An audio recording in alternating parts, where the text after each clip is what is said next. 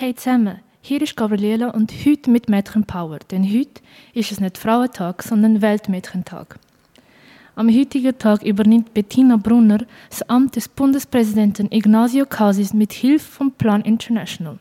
Denn heute ist es Weltmädchentag. Das Jahr dreht sich bei Plan International das Thema um politische Partizipation von Mädchen und junge Frauen.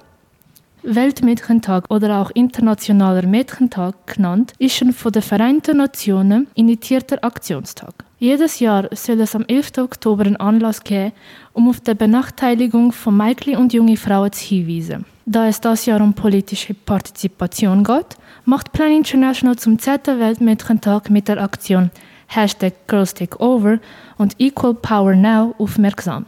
Rund um den Globus schlüpfen junge Frauen in wichtige Führungsrollen, so wie Bettina. Das Jahr hat Plan International rund um 29.000 junge Frauen zwischen 15 und 29 Jahren befragt. Dazu gehören Länder wie Kolumbia, Kanada, Vietnam, Schweiz, USA und viele mehr. Laut Umfrage finden 96% der Schweizerinnen, dass es wichtig ist, politisch aktiv zu sein. Doch weniger als die Hälfte glaubt, dass es in ihrem Umfeld akzeptiert ist, wenn eine Frau eine politische Führungsrolle annehmen will. Dazu findet nur ein Drittel, dass die aktuelle politische Führungskraft in ihrem Interesse handelt.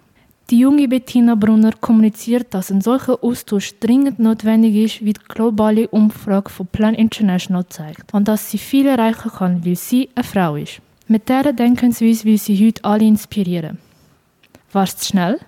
Auf unserer Webseite Radio Summer Night findest du den Bericht zu dem. Weitere Infos kannst du auf der Seite von Plan International finden.